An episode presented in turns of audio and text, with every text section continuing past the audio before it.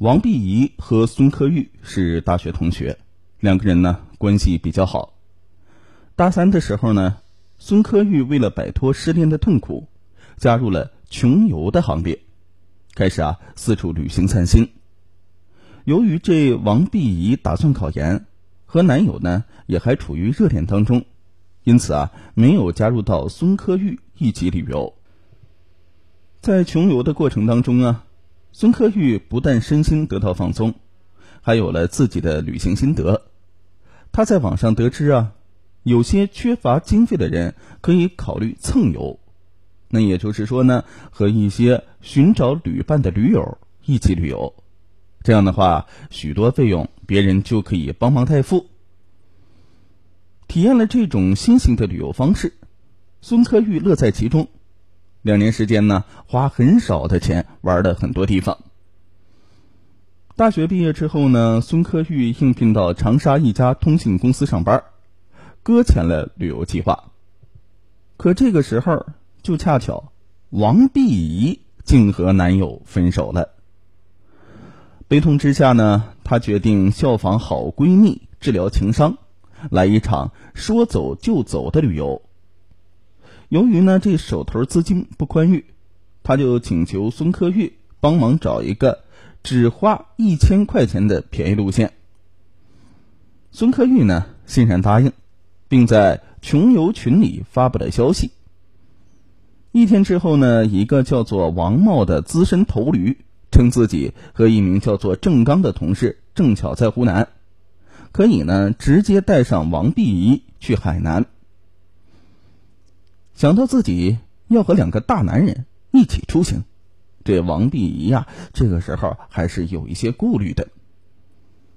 孙科玉看他这样，就劝他：蹭游啊是最划算的方法，大家呢也只是做个伴儿，应该不会出事，你就放心吧。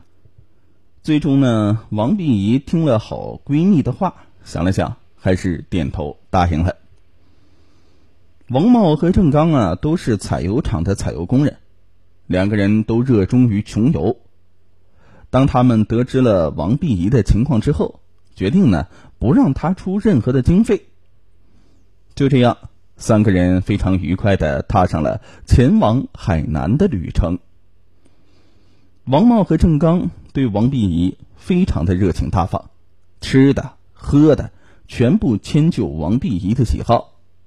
怕他寂寞，两个人呢还不断的讲旅游途中的故事和见闻，两个人的笑话啊逗得王碧怡是哈哈大笑，感觉呀这次穷游算是来对了。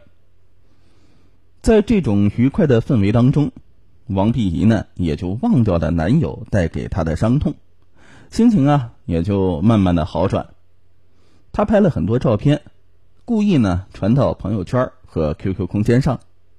希望自己的男友能够看到之后啊，刺激一下他。同时呢，她也向孙科玉汇报旅行心得，并一再感谢这位好闺蜜，让她体验到了穷游的好处，而且找的人呢也是相当的靠谱。二零二零年六月二十日的晚上，三个人在海南的酒店开了两间房，单人房呢是王碧怡的，双人房是两位男士的。王碧怡呢，见他们想的这么周到，心里呢十分感动，彻底的放下了顾虑。放好行李之后，三个人又出去吃烧烤。王茂呢点了一箱啤酒，然后啊，两个男人想方设法的劝王碧怡喝酒，但是王碧怡呢坚决不喝，一直啊都尽量的敷衍。也许呢是喝酒乱事。后来，王茂和郑刚行为举止上啊，都似乎想占王碧怡的便宜。为了不和他们闹崩，王碧怡只好假装糊涂，一直撑到了吃完宵夜。之后呢，他找理由匆匆的跑回酒店，反锁了房门，并将晚上发生的一切告诉给了孙科玉。孙科玉呢，有些担心，于是劝他赶紧放弃旅行。自己呢买机票回长沙，可王碧莹呢一想到自己还没欣赏海南风光，就要花上千块钱的机票费，心里呀总有点不舒坦，于是啊，他就决定坚持把行程走完，看完海南的大好风光之后再回去。接下来的两天呢，王碧仪有意和王茂、郑刚两人打太极，甚至面对两人赤裸裸的追求和挑逗，他都只是呵呵一笑。他在言语上呢，尽量哄着两人开心，但是涉及到过格的事，他坚决不让步。转眼呢，到了旅行的最后一天。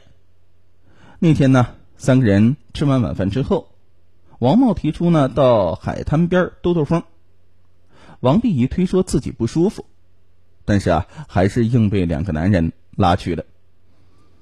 没想到出租车到的地方是一个偏僻的沙滩。白天呢就少有人出行，晚上更是一个人都没有。王碧怡这个时候有些害怕，提出呢想要早点回去。哪知王茂却说：“他们俩的心意，想必王碧怡也猜到了。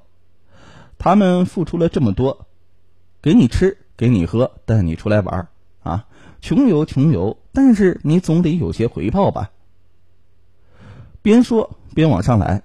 王碧怡非常害怕，但是郑刚、王茂两个人嘿嘿的扑在了王碧怡的身上，将她的衣衫撕碎，强行的和她发生了关系。两个人完事儿之后，王碧怡扬言要报警，这一下子吓住了王茂和郑刚。王茂说：“蹭油那就需要身体付出代价，难道王碧怡你不知道吗？”受到惊吓的王碧怡哪里听得进这样荒唐的解释，只是一个劲的说要报警。在这一问题上啊，王碧怡是绝不让步。王茂和郑刚呢，担心事情曝光，两个人相视对望了一眼，忽然呐，狠下心来，决定将王碧仪杀死。他们两个趁王碧仪喋喋不休，正在穿衣服的时候。两人猛烈的扑了上来，掐住王碧仪的脖子，将她狠命的掐死。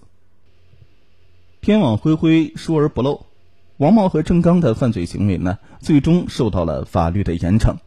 在二零二零年六月二十七日这一天，两人被警方逮捕。孙克玉得知闺蜜被害之后，也是悔恨不已。直到这时，他才坦诚，这两年坚持的穷游。其实呢，都是以身体作为代价。